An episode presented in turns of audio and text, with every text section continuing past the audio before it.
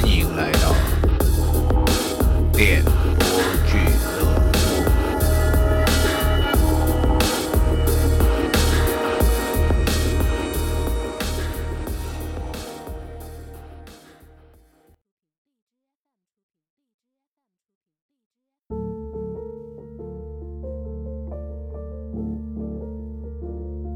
有这么一群人，为谋不义之财，不惜忍辱负重，以身涉险，自认为藏功了得，却终究藏不住自己的罪恶行径，难逃法网。走私，作者刘建平，演播。孙一礼，第一集。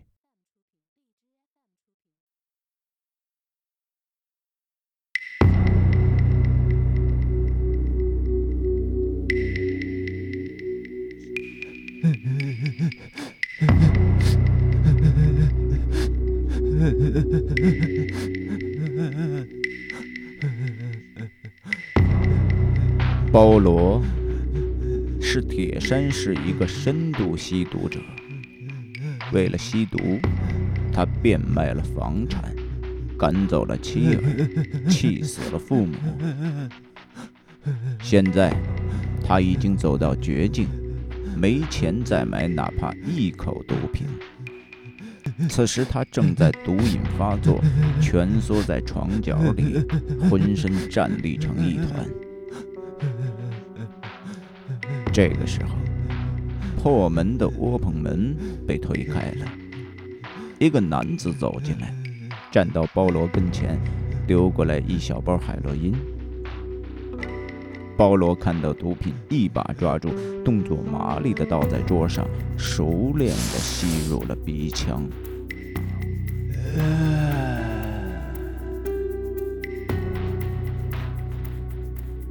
缓了片刻。保罗脸上恢复了正常，浑身放松了下来。他抬头看看眼前的人，原来是三哥。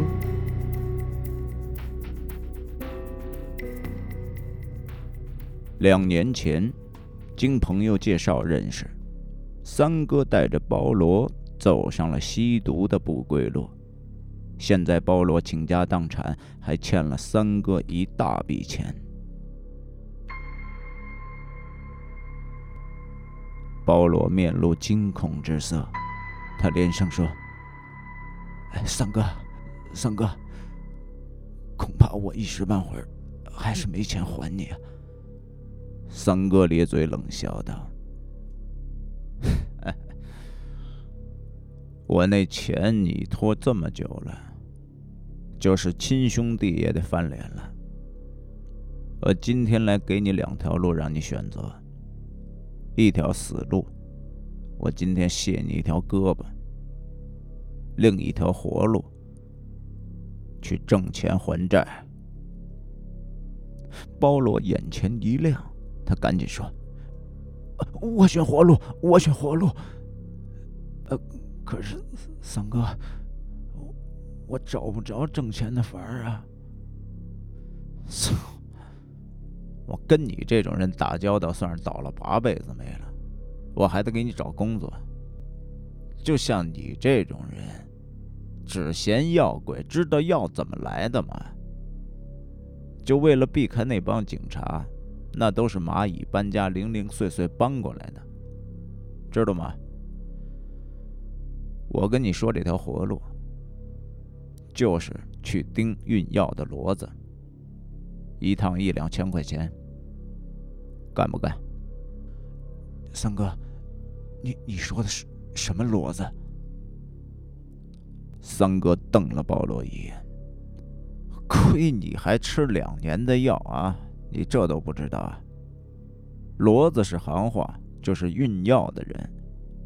这帮人都临时找的，相互之间不认识。所以要有人盯梢，防止他们把药带跑了。简单说，盯梢的人就是我的眼睛。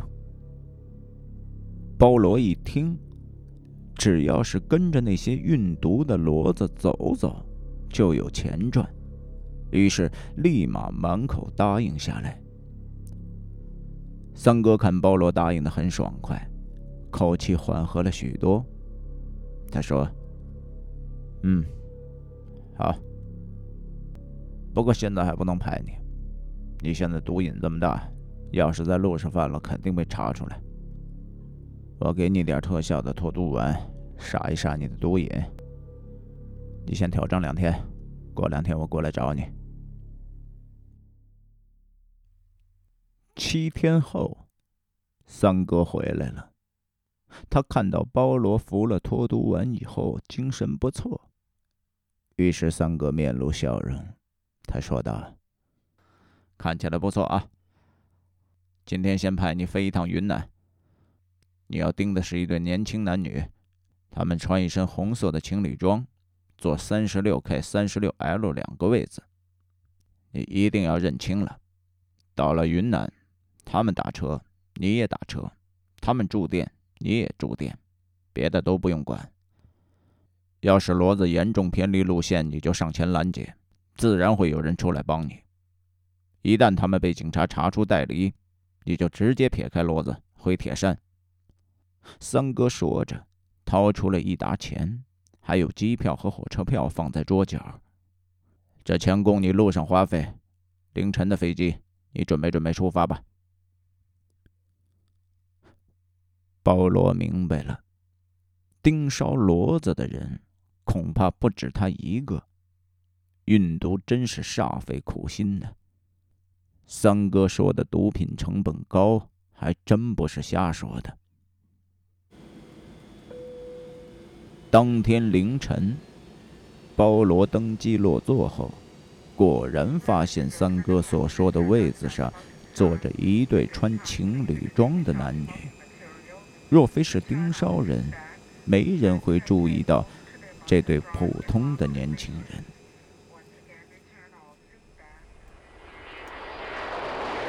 黎明时分，飞机降落在云南境内。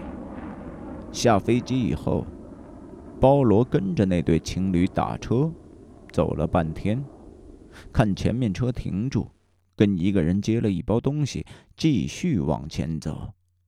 之后住店，这一住就是三天。包罗住在对门，在猫眼里边盯着对面的动静。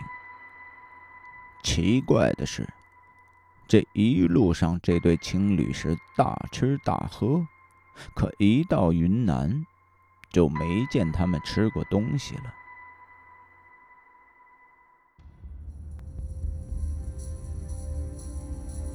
到了返程这天，对门终于开了。这对情侣走出来，脸色灰暗。一路到了火车站，上车后两人仍是不吃不喝。大半天后，火车终于到了铁山市。包罗看着那对情侣走进了原定的旅店，正犹豫是否要跟进去。这个时候。三哥的电话来了，喂，你可以回家了。说完，直接就挂了。包罗回家后，断断续续的睡了两天才缓过来。盯梢的活儿并不轻松。第三天，三哥推门进来，掏出了一个信封，递给了包罗。拿着，这一趟很成功，这是你的辛苦费，三千块钱。从现在开始，你在家好好休息，随时准备接活。这之后，每过十天半个月，三哥就安排包罗跑一趟云南。半年左右，包罗已经跑了十几趟，自然，这其中没出过岔子。但也有好几次，骡子没能够通过安检，警察很快控制了他们，并带走了那些骡子。还有一次，一个骡子要逃走，跟包罗一起，突然冒出来三个人拦住了他，让那个人乖乖的回到了铁山。包罗赚了钱，连本带利还了三哥的债务，租住了好房子，这心里逐渐的不满足起来。这天，他请三哥到家里边吃饭，两个人边吃边聊。哎，三哥，这半年多亏了你，我才能人模狗样的重新活过来。我这里大恩不言谢了，无论以后有什么事只要三哥一句话。三哥摇摇手，说道：“我看你表现不错，现在我已经把你当自己人了。我问你。”走了半年多，你有什么想法？保罗说道：“哎，我正想向三哥讨教呢。我学会了不少东西，可也有看不明白的。你看，呃，比如说，我盯了这么多趟，我发现那些骡子把药藏在包里、车里、衣服里，被查出来的概率非常高。倒是那些在旅馆里住上几天，什么都没拿，主动接受检查的。”反倒是绝少出问题，可是我愣没看出来他们把药藏哪儿了。三哥神秘的一笑：“ 不但你看不出来，警察也很难看见。那是走私这行里边最安全的运输方式——人体藏毒。”保罗一愣，他问道。三哥，听说有用绳子一头拴了物件，咽下肚子，另一头拴在牙根上的，可是这也藏不了多少啊。三哥呵呵的一乐，你算说对了一半。除了腹中藏，还有肛门藏。不要小看这几处的空间，对珍贵的药来说，那可算得上是广阔的空间了。保罗听了有点犯恶心。我天哪！那这一个骡子受罪跑一趟，能挣多少钱？哈哈哈！听到报价你可别动心呐。他们走一趟一般都是两万块钱左右，主要还是看你能带回来多少，带的越多回报越多。这几年我用过最大的骡子。一次能运回四公斤，那次我给了他十六万。保罗顿时心里不平衡起来，感情这盯梢和骡子挣钱差着十倍都不止啊！三哥好像看透了保罗的心思，他说道：“风险与收益成正比，你呢，也不用羡慕他们。”骡子都是临时找来的，被抓了也说不出上线是谁。干咱们这行的，是不会让熟人去当骡子的。此后，保罗又跑了几次盯梢，他看着骡子们平平安安的往返，他越发的动心了。他想，这体内藏毒能有多难呢？无非是塞多塞少的问题了，随便带些回来，那万把块钱可就到手了。包罗又找到了三哥，开门见山请求当一次骡子，并再三保证，如果被抓，打死也不说半个字。三哥没说话，看三哥还在犹豫，保罗说。三哥，这些年啊，我对三哥的行踪，我不该说的不说，不该问的不问，联系全凭一部电话。我就是想供出三哥，你说我能供出什么来呢？包罗的一番话，说的三哥的脸色逐渐的舒缓下来。他想了想，说道：“既然你这么恳切，那我答应你，让你试着做一次骡子。这里正好有一个小单，今天夜里，你飞到云南的瑞丽，到那儿住瑞安酒店，自然会有人跟你联系。拿到货以后，回到酒店，用两天的时间，或者吞入体内，或者塞入体内，之后带回铁山。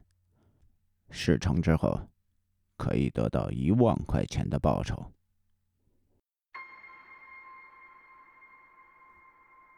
保罗很兴奋，夜里按时启程。第二天，到了云南的瑞丽境内，他住进了瑞安酒店。刚到酒店没多久，电话响了。喂，一个男人冷冰冰地说：“出门打车，跟着广场雕塑下的白色轿车走。”说完。就挂断了电话。保罗走出门，果然看到广场雕塑下停着一辆白色轿车。他刚拦住一辆出租车，那白车就启动了。保罗让司机紧跟着白车，绕来绕去，走了半个小时左右，来到了市内的一个赌场。白车里。下来了一个络腮胡子，走到了混杂的人群里。他看到包罗跟了上来，掏了一包东西塞到了包罗的挎包里。他说道：“你可以走了。”说完，那络腮胡子就消失在人群中。包罗打车回到酒店，在房间里。包罗掂量着那包东西，不过半斤左右。他打开一看，里边是七八十个全部用薄膜包好的小丸子。他凑近闻了闻，那味道很冲。要把这些东西吞下或塞进体内，这难度的确是不小。按照桑哥的吩咐，来的路上。保罗大吃大喝，但一到瑞丽便不能再吃东西。三哥说：“这体内藏毒以后，最忌讳上厕所，空腹才能保证把毒品顺利的带回铁山。”保罗拿起了一个小丸子放在嘴里，他马上感到强烈的反胃和干呕，一整个下午。保罗满脸鼻涕眼泪，他死活才吞下去十来个。就这样，用了两天的时间，保罗吞下了大多数药丸子，剩下的小部分塞进了肛门。返程的时候，保罗顺利的通过了安检，上了火车。忍着吞药带来的口臭、饥饿，只好在火车上长时间趴着睡觉。一个乘警看他有些反常，过来问过一次：“哎，先生，你没事吧？”保罗强打起精神：“啊啊，没事，没事，我就是出差有点累了，没事。”乘警盯着他看了一会儿。但看他衣着整齐，气色还可以，就没有再过分的注意他。就这样，保罗昏昏沉沉的回到了铁山，又住进了安排好的小旅馆。有人送来泻药，保罗服下以后，拉了两天两夜，才把几十个丸子全部排出来。之后。又有人过来把药丸子取走了。一脸蜡黄的包罗感觉是备受折磨，发誓再也不当这个骡子了。可是当一万块钱拿到手里的时候，他马上忘记了经受的痛苦，他感觉物超所值，还要努力的干下去。就这样。三哥定期安排保罗充当运毒的骡子，跑了几十趟。